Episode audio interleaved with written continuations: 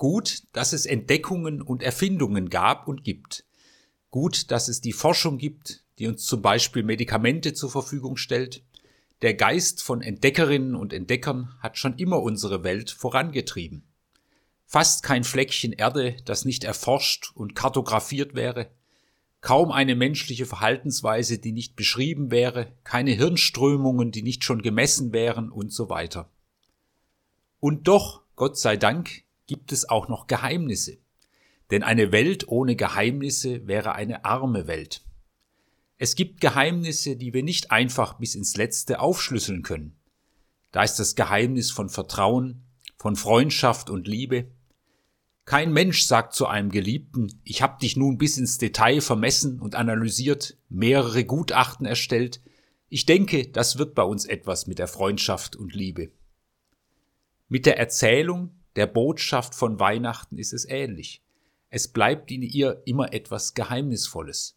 Aber gerade das kann ja den Entdeckergeist in uns wecken. Die Weihnachtserzählung ist sehr kunstvoll, sehr bewusst gestaltet. Sehr bewusst sind auch die Gegensätze. Da sind zwei Namen, die sich gegenüberstehen. Im ersten Vers im Lukasevangelium Kapitel 2 taucht Kaiser Augustus auf, der ein Gebot erlässt. Im letzten Vers der Weihnachtserzählung, Vers 21, heißt es, sie gaben ihm den Namen Jesus. Auch wenn die Geburt in einem abgelegenen Dörfchen geschieht, steht sie doch in einem Welthorizont. Zu Beginn tritt der Kaiser Octavian auf, Herrscher der damaligen Welt, Augustus, der Erhabene, der Größte. Es wurde vorgeschlagen, die Zeit von der Geburt des Augustus anzurechnen. Seine Botschaften wurden Evangelium, Freudenbotschaften genannt, seine Siege gefeiert. Er war in Rom beliebt und verehrt wie ein Gott. Er war ein äußerst fähiger Herrscher, er hat viel erreicht. Man sprach von der Pax Romana, dem römischen Friedensreich, das allerdings nicht für alle friedlich aussah. Und von dem geht nun ein Befehl aus. Alle Welt soll gezählt werden. Diese Zählung oder Registrierung war ein gigantisches Projekt, erstreckte sich über Jahrzehnte und führte in manchen Provinzen zu blutigem Widerstand. In einer Welt, in der man in Sippen und Großfamilien zusammenlebte, musste eine personale, persönliche Steuerpflicht Streitigkeiten auslösen. Dazu lag auf Israel schon eine erdrückende Steuerlast durch den König Herodes. Viele Menschen verarmten, Widerstand erhob sich. Die Volkszählung machte auch den Herrschaftsanspruch des römischen Kaisers deutlich. Mein Reich, meine Untertanen, mein Steuergeld. Ich erinnere mich noch an das Unbehagen und den Widerstand gegen die Volkszählung bei uns im Jahre 1987. Hier der Mann der Zahlen, des Geldes, der Mann auch der Wirtschaft, der Mann der Macht. Sinnvoll gebrauchte Macht und auch eine starke Wirtschaft sind ja nichts Falsches. Aber wir wissen auch um die Schattenseiten der Ökonomie, ihre Machtfülle, ihr Verschärfen von Gegensätzen, ihre ausbeuterische Seite. Hier der Mann der Herrschaft, der Herr der Zahlen, der wissen will, was ihm gehört. Und auf der anderen Seite das Kind, der Stall und die Krippe, wo nichts genommen, sondern etwas verschenkt wird. Hier der Ferne, der einen Befehl erteilt, und dort die Weihnachtserzählung, die geprägt ist von der Nähe und von persönlicher Begegnung. Und dazwischen sind Hirten. Es ist Nacht, sie sitzen am Feuer, Vielleicht diskutieren sie über die schwierige Weltlage. Vielleicht ist da der Verschwörungstheoretiker. Es ist alles eine römische Verschwörung, die Augustus mit Herodes ausgeklungelt hat, um uns zu schröpfen und klein zu halten. Da ist vielleicht der Ängstliche. Psst, seid still. Wir müssen uns anpassen und aufpassen. Tun, was verlangt wird. Dann kommen wir irgendwie durch. Und da ist vielleicht der Ungeduldige. Das muss jetzt alles ein Ende finden. Ich will, dass es wieder so wird wie früher. Da waren wir nicht so niedergedrückt. Doch dann passiert etwas und wir tauchen ein ins Zentrum der Weihnachtserzählung, ins Zentrum des Geheimnisses. Es wird hell. Gott erhebt durch einen Boten seine Stimme. Fürchtet euch nicht. Siehe, ich verkündige euch große Freude, die allem Volk widerfahren wird. Denn euch ist heute der Heiland geboren. Bei den Hirten geht der Blick nun weg von ihrer Lage. Die Streitthemen weichen einem gemeinsamen Thema. Sie machen sich auf zum Stall. Und da entdecken sie jemanden und werden gefüllt mit Freude. Später kommen noch andere, vom anderen Ende der gesellschaftlichen Skala, Sterndeuter, hochgebildete, hochgeachtete und hochdotierte Beamte, sie knien nieder, auch hoch erfreut, und beten an. Was passiert hier eigentlich? Es wird nicht beschrieben, aber ich glaube, wir können etwas davon erahnen.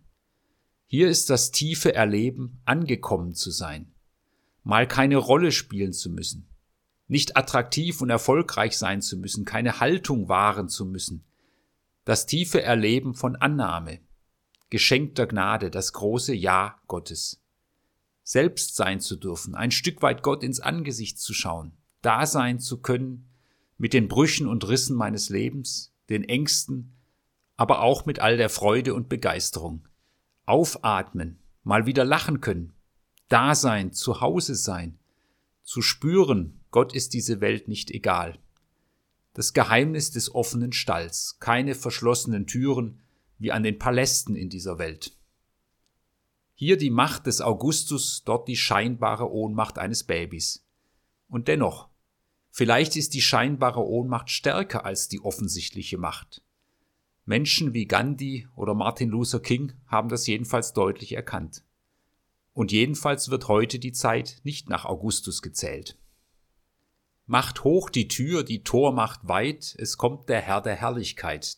Das haben viele im Advent gesungen. Und hier steht nun der schlichte Satz, Sie fanden keinen Platz in der Herberge.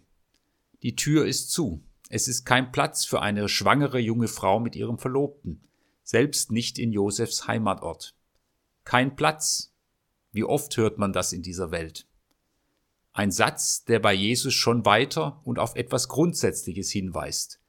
Im Johannesevangelium Kapitel 1 heißt es, er, Jesus Christus, kam in sein Eigentum, aber die Seinen nahmen ihn nicht auf. Und in Jerusalem rufen sie dann später, kreuzige ihn, weg mit ihm. Kein Platz für ihn in dieser Welt. Und bei uns, bei mir persönlich? Hat er Raum in mir, wo er zum Klingen kommen kann mit seiner Liebe und seiner Botschaft, seiner Versöhnung, seinen Herausforderungen? Oder bin ich schon so voll, so voll mit Zahlen, Terminen, voll mit Sorgen, anderen Interessen, so voll mit Drängendem, so voll mit anscheinend Wichtigerem? Kein Raum mehr in der Herberge. Und hier nun der Stall. Da ist nichts verschlossen, nichts abgesichert. Die Tür ist offen, jede und jeder kann kommen. Wir haben es auch dieses Jahr beim Thema Corona oft gehört. Passt auf, seid vorsichtig, haltet Abstand, fürchtet euch. Diese Mahnungen waren ja großteils auch zu Recht. Aber in diesen Dauermahnungen liegt auch die Gefahr, dass sich das abnutzt und keine positiven Energien mehr freisetzt. Und dennoch gibt es sinnvolle Mahnungen. Es gibt aber auch Furchtstrukturen, die auf Macht und Gewalt beruhen. Wenn du nicht tust, was ich sage, dann aber. Strukturen, in denen Furcht geschürt wird, die wir nicht einfach hinnehmen sollten. Zum Gebot des Kaisers gehört die Botschaft, fürchtet euch, wenn ihr nicht tut, was ich sage. Im Zentrum der Weihnachtsbotschaft steht, fürchtet euch nicht, Friede sei mit euch. Das ist die Grundbotschaft der Bibel, fürchte dich nicht. Das ist das, was Jesus gelebt hat. Wenn Jesus Menschen mit der Liebe Gottes berührt hat, wenn er die Kinder berührt und gesegnet hat, einen isolierten Aussätzigen berührt und ins Leben zurückgeholt hat, dann ist Furcht weniger geworden und Freude eingezogen. Das ist das Geschenk von Begegnung. Und dann ist ein Friede eingezogen, kein erzwungener Friede wie bei Augustus, sondern ein echter, geschenkter Friede. Und aus diesem Frieden heraus kann ein Frieden wachsen, der auch das Umfeld und die Welt erreicht. Es gibt eine bessere Botschaft, eine Freudenbotschaft, die Botschaft der Liebe. Die Liebe Gottes bewahrt nicht vor Negativen im Leben. Es wird nicht alles gut in dieser Welt, aber sie bleibt bis in Ewigkeit. Die Furcht wird nicht bleiben, denn Furcht ist nicht in der Liebe. Gott hat uns nicht den Geist der Furcht gegeben, sondern der Kraft und der Liebe und der Besonnenheit. Drei Erfahrungen machen die Hirten an der Krippe. Und es sind Erfahrungen, die in jedem Leben wichtig sind. Es ist die Erfahrung von Faszination. Etwas, was uns fasziniert und packt. Das haben die Hirten hier erfahren.